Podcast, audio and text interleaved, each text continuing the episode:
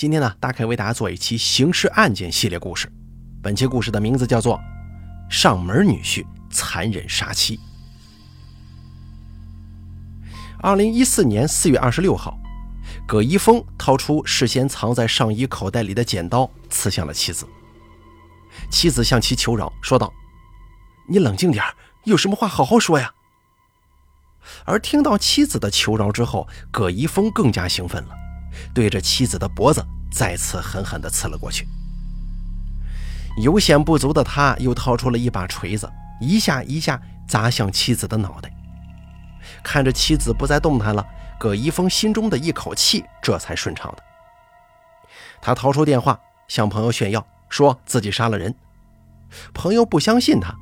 葛一峰挂了电话，对着妻子的尸体咔咔几声拍了照片，还发了朋友圈。不过，这个葛一峰啊，他并不是传说中的变态杀人狂。他之所以对才结婚两个月的妻子痛下狠手，只有一个原因：他是倒插门女婿。认识妻子小陈的时候，葛一峰的事业是小有成就的。从初中辍学以后，走上社会摸爬滚打的他，已经有了一份稳定的工作，月薪七八千块钱。他还买了一辆车作为代步工具。小陈跟葛一峰老家都在安徽，两个人在一次回乡途中相识。葛一峰被小陈的青春貌美深深吸引，对小陈展开了猛烈的追求。说是追求，其实就是有求必应。遇到小陈之前，葛一峰从来没谈过恋爱。生性木讷、思想单纯的他，对爱情的看法也非常简单。他认为，爱一个人就是要拼尽全力的对他好。所以啊，自从遇到小陈之后，葛一峰每个月的工资基本都花在了他的身上。衣服、鞋子、名贵化妆品，只要小陈想要，葛一峰眼皮都不眨一下。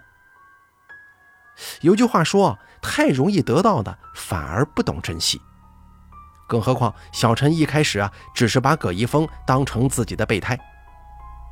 与葛一峰暧昧的时候，小陈已经有一个相恋已久的男朋友了。在他看来，是葛一峰上赶着对自己好，自己并没有强迫他买这买那呀。面对葛一峰这个冤大头，小陈也是极为任性，看上的奢侈品。他让葛一峰给自己买，父母缺什么了也让葛一峰买。葛一峰稍有犹豫，小陈就抱怨不已。而碍于面子，葛一峰也是不得不掏出钱包啊。有时候他不是没想过不再与小陈联络，但当时他已经二十四岁了，这个年龄在安徽老家算是大龄了，老家跟他一样大的都已经抱上孩子了。再说了，父母从好久之前就开始催他结婚，几经考虑之下，他还是不愿意放弃小陈。可是小陈这边啊，根本就没有把葛一峰放在眼中。不料男友跟她提出了分手，而她觉得葛一峰这个备胎呢，既老实又忠诚，就正式的跟他确立了男女朋友关系。葛一峰第一次跟着小陈回家，小陈父母就没给他好脸色。虽然他们家也是农村人家，自己女儿也没啥学历，工作也不好，但他们还是对葛一峰充满了嫌弃。一听说葛一峰是农村出身，初中毕业，工资才七八千，嫌贫爱富的小陈母亲表示，想娶我家闺女也行，但是你呀，得当上门女婿。葛一峰觉得吧，只要两个人真心相爱，婚后能好好过日子，什么上门不上门的，他不在乎。再说了，他们老家都在安徽，外出打工一年也只回去一两趟，住谁家不行啊？可是葛一峰的父母却强烈反对了。在农村当倒插门女婿是一件挺丢人的事儿。葛一峰的父母觉得小陈的家庭条件跟他们没什么区别，凭什么要自己儿子去当倒插门啊？我们家是条件不好，但追我闺女的人多着呢。你家儿子除了会干点力气活，还会干啥呀？要不是我家闺女愿意，我才不答应呢。小陈的母亲听说葛一峰父母不同意，更加心生不满。你看，一边是女友母亲要自己当上门女婿的要求，一边是自己父母强烈的反对，葛一峰陷入了两难的境地。最终啊，葛一峰的父母表示：“你要当倒插门，尽管去吧，以后这个家呀，你也甭回来了。就算离婚了，你也不要回来，我们丢不起这个人。”然而，尽管葛一峰妥协，愿意当上门女婿了，小陈的母亲却提出了新的要求。他要一份高额彩礼，才同意两个人领证结婚。此时此刻，葛一峰有些进退两难呢。一九九零年，他出生的时候，家里穷得叮当响。为了养家，父亲外出打工，母亲在家务农。从葛一峰记事的时候起，父母都是在干活，对他很少关心。缺少父母关爱，造就了葛一峰孤僻寡言的性格。初中毕业之后，十四岁的他就外出打工了，除了过年回家一次，平常也很少跟父母联络。现如今，为了结婚的事儿，父母对他说出如此绝情的话，老实的葛一峰还真就当了真。他觉得自己没退路了，面对小陈母亲的刁难，他向亲戚朋友借钱，可算是把彩礼钱凑够了。二零一四年二月份。葛一峰跟小陈领了结婚证，他在心中暗暗告诉自己，一定要努力让妻子过上好日子。结婚之前啊，葛一峰就托工友在山东烟台找了个新工作，工资呢跟之前在东北干活的时候一样，都是七八千块钱，而且待遇也不错。而小陈的父母在北京打工，他跟妻子小陈商量好了，结婚之后去北京住几天。可刚结婚没几天，小陈就变卦了，两个人因为这个事儿吵了起来。我问你，山东有什么好啊？哪有北京发展好啊？我就是要去北京，跟我父母住在一块儿。面对小陈的无理取闹，葛一峰再次妥协了，他拒绝了山东烟台的高薪工作，跟小陈一起去了北京。小陈一心羡慕北京的繁华。却不知道，像他们这样没学历、没经验的人，在北京找份工作是很难的。兜兜转转一个月，葛一峰才找到了一份月薪四千的工作，而且每天还要坐四个小时的地铁。老板是北京人，性格很暴躁，动不动就训斥葛一峰。上了一天班回到家，葛一峰是身心俱疲，想好好休息一下。可是妻子小陈却不消停。每天都在指责、辱骂丈夫，说他没本事，养活不了一家子。再看看别人老公，月入都能过万，当初真是脑门被挤了才会嫁给你。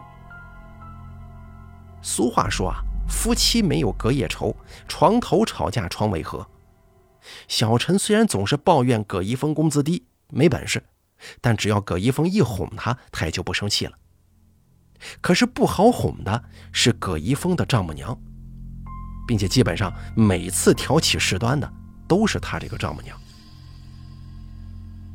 他看着两个人吵架，不但不劝架，反而跟着自己女儿一起骂，有时候骂的话真的是难以入耳。长期的压抑和委屈让葛一峰有些受不了了。他不明白为何自己一再的委曲求全，却始终暖不热妻子一家人的心呢？他不是没想过离婚。但一想到离婚，母亲的话就在耳边响起：“你就是离了婚也不要回来。”所以啊，现如今他只能忍耐，极力的忍耐。葛一峰的忍耐，在妻子一家人看来是软弱无能的代表，他们肆无忌惮地对葛一峰冷嘲热讽。葛一峰想跟妻子谈谈的时候，妻子跟丈母娘齐上阵，说他是倒插门，没本事，不像个男人。葛一峰实在受不了了，他觉得总得做出点什么，让妻子知道自己是个男人，他也是有脾气的。二零一四年四月二十五号，葛一峰下班之后去买了一把剪刀和锤子，揣在兜里。他的想法很简单，吓唬吓唬妻子，让他跟自己道个歉，认个错。在路上，葛一峰想得很好，如果回家后妻子跟丈母娘还是对自己冷嘲热讽，他就付诸行动。可真的要做了，葛一峰却有些怕。插在兜里的手握着剪刀，直到出了汗，他都没敢掏出来。那天晚上，他想了很久，觉得用武力也不是办法呀。心里想着第二天早上就把剪刀跟锤子扔了。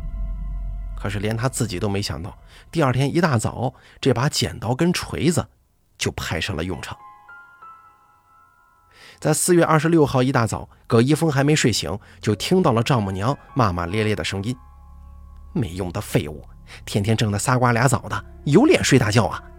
找个这样的上门女婿，真是倒了八辈子血霉了。”睡得正香的葛一峰被吵醒，有些不耐烦，正想跟丈母娘争辩一番。这个时候，妻子小陈从外头回来了，他提了一兜早餐，但是没有葛一峰的份儿。看着妻子一家三口坐在桌子旁吃饭，葛一峰有些尴尬地回了房间。没想到妻子跟丈母娘吃完饭，就把葛一峰的行李收拾了一下，给扔到了外头。你你们这是干什么？葛一峰这回真生气了。小陈趾高气扬地说：“咱俩离婚吧，你现在呀就从我家滚出去。”听到“离婚”两个字，葛一峰心中一颤。他拉着妻子走到门外，来到了停在门口的车上。咱俩好好谈谈吧。说实话，我不想离婚。葛一峰仍然是低三下四的姿态。你看看你自己，像不像个男人啊？我可不能跟你这样的男人过一辈子。小陈一句句刺耳的话，像是一根根尖锐的刺一样扎着葛一峰的心。他实在忍无可忍了，一把抓住妻子的头发，按倒妻子，恶狠狠地问。你再说一句，我不像男人。妻子毫不示弱，不像就是不像。说时迟，那时快呀！葛一峰不知从哪来的勇气，掏出兜里准备扔掉的剪子，朝妻子扎了过去。妻子小陈顿时被吓住了，他求饶：“哎，你别这样，咱们有话好商量啊！”这是葛一峰自从认识小陈以来，第一次听他如此温柔的对自己讲话。他心中一阵畅快，不过已经魔怔的他再次朝妻子的脖子扎了几下。随后他觉得还不解气，又掏出那把锤子，狠狠地敲向妻子的头。看着妻子不动弹了，葛一峰一点害怕的感觉都没有。他自己觉得从没有一刻这么像是一个男人的样子。他炫耀似的给朋友打电话，说自己杀人了，朋友还以为他开玩笑呢。葛一峰就把妻子惨死时的样子拍了照片，发了朋友圈，上面写着“不在沉默中爆发，就在沉默中灭亡”。这句话是他看电影看来的。杀了妻子，发了朋友圈之后，葛一峰做出了一个让人惊讶的举动，他去公安局自首了。走到公安局大厅，他大声喊：“警察，我杀人了，把我枪毙了吧！”警方立即控制了葛一峰，并迅速展开调查。葛一峰本来就没打算隐瞒什么，有尸体还有他发的朋友圈为证，案件很快就进入了审判环节。二零一四年十一月十七号，北京大兴区人民法院正式开庭审理此案。法庭上，葛一峰的岳父痛哭道：“女儿被杀死了。”孩子母亲看到葛一峰发的朋友圈，看到女儿尸体了。当即被吓晕，之后就中风瘫痪，也不会说话了。按照葛一峰岳父的诉求，他要求法官判葛一峰死刑，还要其家人赔偿他一百零六万的损失。法官当然不会听小陈父亲的片面之词了，但陈父却说，自己的女儿一直听话乖巧，跟葛一峰也是踏踏实实过日子。当初是葛一峰对他好，他才同意跟他结婚的。却不成想引狼入室啊！两个人结婚之后来到北京，葛一峰什么也不干，整天不是打牌就是睡觉。那天女儿只不过是说了他两句，他就恼羞成怒杀了女儿。可是据警方多方调查取证，事实并不像陈父所说。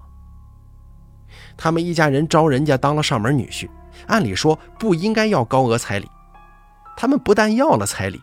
而且婚后一直是葛一峰在上班养活他们一大家子人，小陈却整天游手好闲，每天跟朋友逛逛街、打打牌。葛一峰杀人是由于双方矛盾产生的结果。再者，鉴于他杀人后选择了自首，法院最后啊作出以下判决：判处葛一峰死刑，缓期两年执行，赔偿陈家五点八万元。可是小陈的父亲不服判决，提出上诉请求。二零一七年十一月，此案在他们老家安徽进行二次审判，经法院研究，对葛一峰的死刑改为无期徒刑。面对法院的判决，葛一峰十分感激。现如今的他呀，不再一心求死了。面对媒体采访的时候，他甚至表示：“感谢法律给了我活下去的机会，希望大家以我为戒，对待感情不要太一根筋。”一错再错，造成不可挽回的后果，还连累了家人。好了，咱们本期刑事案件做到这儿就结束了，由大凯为您播讲，咱们下期节目不见不散。